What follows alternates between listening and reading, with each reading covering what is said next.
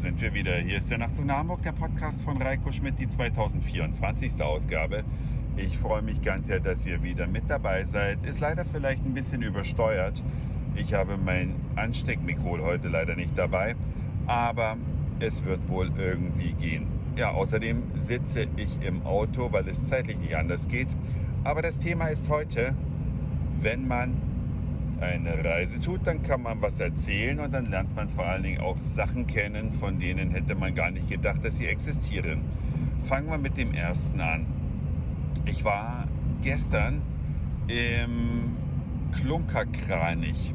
Für alle, die, die es noch nicht gehört haben, obwohl es schon mal eine Nachtzug nach Hamburg Folge dazu gibt. Es ist ein Biergarten in Berlin, genau genommen in Neukölln auf dem Dach eines Einkaufszentrums. Man hat einen fantastischen Blick auf die Hauptstadt. Man kommt dahin, 16 Uhr geht's da los, da ist natürlich noch keiner da. Und ab 19 Uhr kommt ein DJ und sendet da geile Vibes durch die Massen. Man erlebt dann auf dem Dach den Sonnenuntergang und freut sich des Lebens bei herrlichem Wetter, so wie gestern in Berlin. Super warm, super lange. Super geil. Auf jeden Fall gibt es dort aber jetzt ein paar Rationalisierungsmaßnahmen. Es ist schon ein paar Tage her, dass ich das letzte Mal im Klunkerkranich war. Und nun war es mal endlich wieder soweit und da gibt es jetzt einen Buzzer, den sich jeder am Eingang mieten muss. Man zahlt also seinen Eintritt. Das ist also ein Biergarten oder ein Dachgarten mit Eintritt. Und dann muss man jetzt noch einen Buzzer mieten. 10 Euro kostet der. Man braucht auch nur einen pro Gruppe. Und das Geile ist, man muss dadurch weniger in der Schlange stehen. Man geht also zum Beispiel an den Tresen und bestellt sich was zu trinken, nimmt seinen Buzzer mit, dann scannt die das Ding ein und wenn dann die Getränke abholbereit sind, dann klingelt das Ding am Tisch, habt ihr bestimmt schon mal in anderen Restaurants erlebt und dann geht man und holt es ab. Aber der Buzzer, der kann noch ein bisschen mehr. Wenn man nämlich mit dem iPhone selbst den Code einscannt, der auf der Rückseite des Buzzers ist, also so ein QR-Code, dann kann man auch direkt am Tisch alles bestellen, was man möchte, bezahlt es per PayPal und die Getränke werden dann am Tresen bereitgestellt.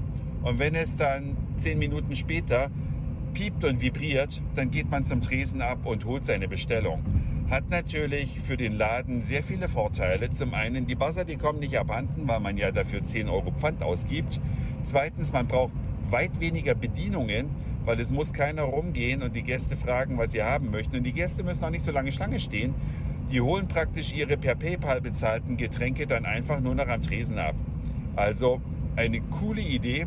Ich frage mich, wann alle Restaurants in Deutschland sowas Geiles anbieten. Zumindest da, wo man sich irgendwo zum Teil selbst bedienen muss, macht so ein System absolut Sinn.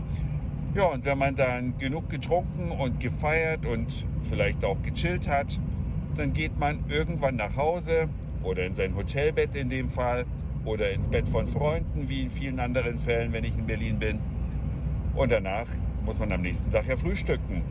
Und das kann man in Berlin vortrefflich, aber ich sage euch, die Schere ist sehr, sehr breit.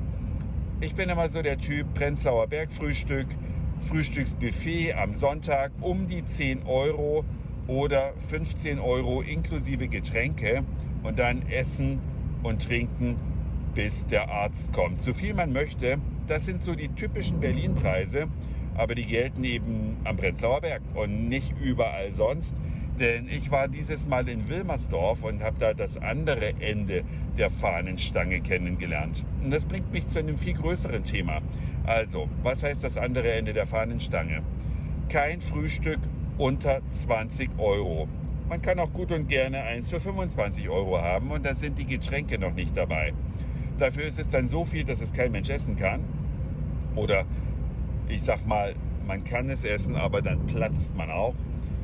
Aber es ist natürlich ein gewaltiger Unterschied, wenn man zu zweit weit über 50 Euro ausgibt für ein Frühstück. Ich sage es nochmal dazu. Wir reden hier nicht über einen abendlichen Restaurantbesuch. Wir reden hier über ein ganz normales Frühstück an einem Samstagvormittag. Also krass, wirklich krass. Und die Qualität? Nun ja, es war nicht schlecht. Das will ich vorausschicken. Aber für ein gut, für ein Supergut reicht es leider auch nicht. Für die Qualität war es hoffnungslos überteuert und ich würde dort persönlich nicht noch einmal hingehen. Und da landen wir jetzt direkt bei dem größeren Thema Preisniveau in der Gastronomie. Es gibt solche und solche wie immer, aber richtig gute Qualität, die muss nicht teuer sein. Und im Gegenteil, häufig ist teures schlecht. Ich kann euch in Hamburg eine Latte von Restaurants aufzählen, die verwenden tiefgekühltes Gemüse. Das muss man sich mal vorstellen. Obwohl es marktfrisch die gleichen Sachen zu kaufen gibt, nutzen es die Damen und Herren, um sich die Taschen voll zu machen, weil sie sparen natürlich haufenweise Personal, denn tiefgekühltes Gemüse muss nicht geputzt, gereinigt und geschnitten werden, sondern das fliegt einfach in den Dampfgarer oder Konvektomat oder wie die Dinger nun auch immer heißen mögen und billiges Zeug teuer verkauft. Es gibt das Gegenteil, auch in Berlin erlebt. Ich habe vorher extra angerufen, weil ich dachte, wenn ich da was essen gehe, dann möchte ich vorher wissen, wie die Qualität ist und habe gefragt, ob die tiefgekühltes Gemüse verarbeiten. Und da sagten die mir, wir haben in Ausnahmefällen tiefgekühltes Obst, weil das nicht anders geht, aber Gemüse ist bei uns nur frisch. Also bin ich dann dahin und ich sage euch, das Tagesgericht hat 10 Euro gekostet. Was ich damit sagen will, der Preis hat nicht immer was zu sagen. Sehr gutes Essen kann auch günstig sein. Und da, wo es teuer ist, sollte man immer vorher checken, ist das Essen den Preis wert. Wenn man natürlich schmerzbefreit ist, kann man das tiefgekühlte Zeug essen. Ich sage nur, für mich ist es nur im Ausnahmefall was, denn warum soll man sich was Schlechtes antun, wenn es was Gutes auch woanders gibt, oder? Und die Getränkepreise in Berlin auch krass kaum noch einen Kaffee unter 3,50 Euro. Sowas mache ich nicht mehr, denn es ist einfach ein Unding, dass etwas, was, äh, wo das Gramm Kaffee irgendwie verschwindend wenig kostet, dann für 3,50 Euro verkauft wird. Also ein Kaffee für 3,50 Euro, niet. Das tut nicht Not. Was meint ihr dazu? Was haltet ihr von den zum Teil drastisch unverschämten Preisen in der Gastronomie? Und von der Qualität, die das häufig nicht wert ist?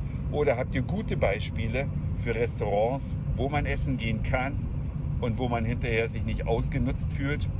Gerne als Kommentar an nachtzug.email.de, denn das war's für heute. Dankeschön fürs Zuhören, für den Speicherplatz auf euren Geräten. Ich sage Moin, Mahlzeit oder guten Abend, je nachdem, wann ihr mich hier gerade gehört habt. Und vielleicht hören wir uns schon morgen wieder. Euer Reiko.